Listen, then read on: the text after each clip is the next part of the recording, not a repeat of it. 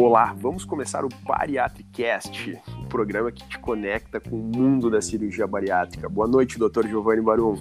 Boa noite, Dr. Rodrigo Menger. Satisfação estar aqui com meu grande amigo, compartilhando esse projeto de um podcast e trazer informação para todos aqueles que pensam em cirurgia bariátrica, querem saber mais sobre obesidade, sobre seus tratamentos.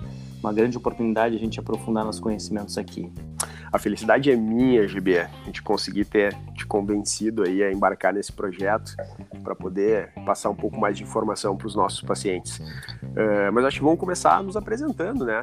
É um bom começo. Doutor Giovanni, apresente-se. Bom, meu nome é Giovanni Barum, sou cirurgião do aparelho digestivo, cirurgião bariátrico, trabalho com cirurgia bariátrica aí já há 20 anos, tenho uma paixão por esse meu trabalho, trazer mudança na vida das pessoas. E é um grande prazer poder estar aqui no microfone conversando com meu amigo Rodrigo Menger, que sempre esteve ao meu lado aí durante toda essa trajetória na cirurgia. É, GB, eu sou o Rodrigo Menger, né, cirurgião bariátrico também há mais ou menos 12 anos. Uh, de formação em cirurgia do aparelho digestivo, mas muito, muito cedo, né? uh, acabei focando no tratamento cirúrgico da obesidade severa. E um baita prazer, né, poder compartilhar essa caminhada contigo aí nos últimos 10 anos, talvez? Isso? 20, né? Tudo isso já. Claro, 2001, entrei na faculdade, já te conhecia, né, Rodrigo? Ah, bom, mas tu começou mais cedo, né? Tu começou, tu puxou a história desde a faculdade, eu tava falando da cirurgia bariátrica, né? É, daí já vai um pouquinho mais tempo. Mas só para o pessoal entender um pouquinho, eu vou acabar te chamando de GB, né, Giovanni? Porque é assim que eu te chamo desde o início da faculdade. Então, GB é o, é o, o acrônimo de Giovanni Barum, então para que todos possam entender e não ficar boiando. Perfeito. Miguel, conta para os nossos ouvintes aí, qual é o objetivo? Por que, que, que, que a gente pensou em fazer esse podcast? Qual é, qual é a grande a grande chamariz para o nosso ouvinte aí para participar com a gente? Pois então, GB, eu gosto muito de podcast, né? É um formato uh, de comunicação que permite, é muito versátil, né? Permite que as pessoas possam daqui a pouco fazer as suas atividades ali, dirigir, cozinhar, estudar e ficar escutando um pouquinho, né? Uh, sobre os assuntos que eles mais gostam. Uh, a ausência do vídeo, enfim, até influencia um pouco na, na cadência, né? Da conversa, deixando ela mais fluida, mais tranquila. muitas pessoas hoje, né? Consomem podcasts e eu achei que seria uma, excelente oportunidade a gente poder trazer isso também para o mundo da cirurgia bariátrica. Espero que o pessoal goste da mesma maneira que a gente. Né? O Menger foi o idealizador e, e faz isso com muita propriedade. E eu acho também, né, Menger, que o podcast ele traz aquela possibilidade de a gente ir um pouquinho mais a fundo em certos assuntos, né? Que às vezes numa postagem na rede social, num vídeo, a gente não tem essa capacidade de se aprofundar, até pelo que a gente já sabe da correria do dia a dia. Às vezes a gente tem mais oportunidade de colocar um fone de ouvido e ficar escutando um assunto por 10, 15 minutos, do que conseguir olhar um vídeo, né, ou até mesmo numa consulta com o médico, esqueceu de perguntar alguma coisa. Eu acho que aqui a gente vai conseguir preencher essas lacunas. Ah, com certeza. Até mesmo nas lives do Instagram, né, GB? Uh, eh, as pessoas às vezes têm dificuldade em acompanhar de forma uh, em tempo real ali quando está acontecendo. Às vezes elas têm compromissos. E depois, às vezes, um vídeo de quase uma hora, 40 minutos, também acaba ficando pesado, né? Então, eu acho que fazendo essas pequenos episódios de mais ou menos 10 a 20 minutos, que é o que a gente se propõe nesse, nesse programa, eu acho que deve ficar bem adequado aí uh, eh, para os pacientes, para os amigos e para os colegas entenderem um pouquinho mais de cirurgia bariátrica. E legal lembrar que a gente está aqui totalmente aberto, né? Para escutar opinião, quem tem ideia de assunto, coisas que gostariam que fossem discutidas aqui, a gente vai estar sempre aberto para escutar. Com certeza. A ideia é construir junto com uh, as pessoas que estão nos ouvindo, né? A sequência dos episódios, dos assuntos, transformando isso numa coisa muito mais dinâmica, muito mais recíproca. É verdade. Bem, a cirurgia bariátrica é um tratamento, né? Tratamento para uma doença. Obesidade. Como eu sei se eu tenho obesidade? O que, que a gente vai conversar aqui? Interessante, né, GB? Poucas doenças têm uma carga de preconceito e uma carga de, de, de, de ignorância, assim, das pessoas não entenderem o que, que é obesidade, né?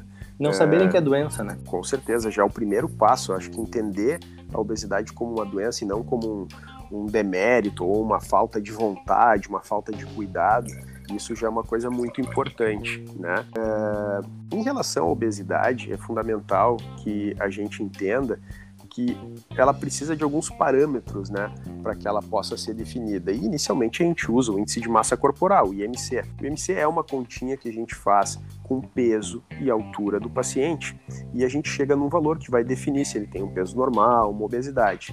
Quantas vezes, né, GB, a gente escuta dos pacientes perguntar: ah, eu tenho 100 quilos, 80 quilos, uh, eu sou um obeso, e isso não diz muita coisa, né? Perfeito, a relação com a sua altura é muito importante. Né? Uma pessoa de 2 metros com 100 quilos talvez esteja com seu peso adequado não seria para uma pessoa de 1,50m, né? Então, eu, eu, gosto de lembrar que a gente vai falar de uma doença que é super prevalente também, né? A gente tem dados recentes que mostram que em torno de um a cada cinco brasileiros tem obesidade e quase 60, 65% estão acima do seu peso. Então, com certeza não é uma opção, né? Se fosse uma opção escolher obesidade, a gente, eu tenho certeza que todos os pacientes que nos buscam todos os dias já tinham escolhido outra forma de, de encarar a vida. Né? É incrível, a gente que está com quase 40 anos, acho que a gente pode falar isso aqui, né? Então pode. a gente já está meio velho e quando a gente era criança, o grande problema do Brasil era a fome, a desnutrição, não só no Brasil, como no mundo, né? E perceber que durante uma vida o problema se inverteu, né? Hoje o grave problema do mundo é, é o excesso de peso, né? É as doenças associadas à obesidade. Então, para que todos entendam, depois daquele cálculo do IMC, a gente define como obesidade aquele paciente que tem um índice de massa corporal acima de 30, né?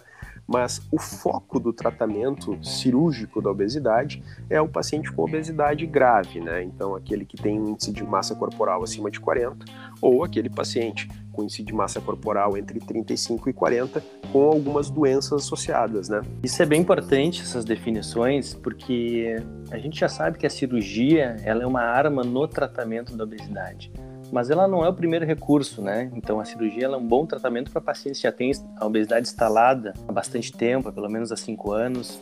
Ou seja, não é aquele paciente que sempre teve um peso bom no último ano, na pandemia, engordou 30 quilos não, esse paciente, primeiramente, o, o, tratamento ele não passa pela cirurgia. Então, para aqueles pacientes que têm pelo menos 5 anos de obesidade, já fizeram outros tratamentos, ao menos por dois anos, né, buscando perda de peso com acompanhamento com endocrinologista, nutricionista, um nutrólogo, e não tiveram sucesso no seu tratamento. Uh, e, obviamente, preenchendo esses critérios e não tendo outras contraindicações, que daí no momento da avaliação a gente sempre percebe. Mas uh, o que, que eu queria só trazer, né, que é, eu, eu acho, eu vejo, né, a cirurgia como um, um, eu vejo a cirurgia como uma parte do tratamento e, e, ela não é o final, né? Ela é só o começo. A partir do momento da cirurgia a gente vai iniciar um tratamento. Ele é feito com uma arma extremamente poderosa e que tem o poder de mudar a vida de muitas pessoas.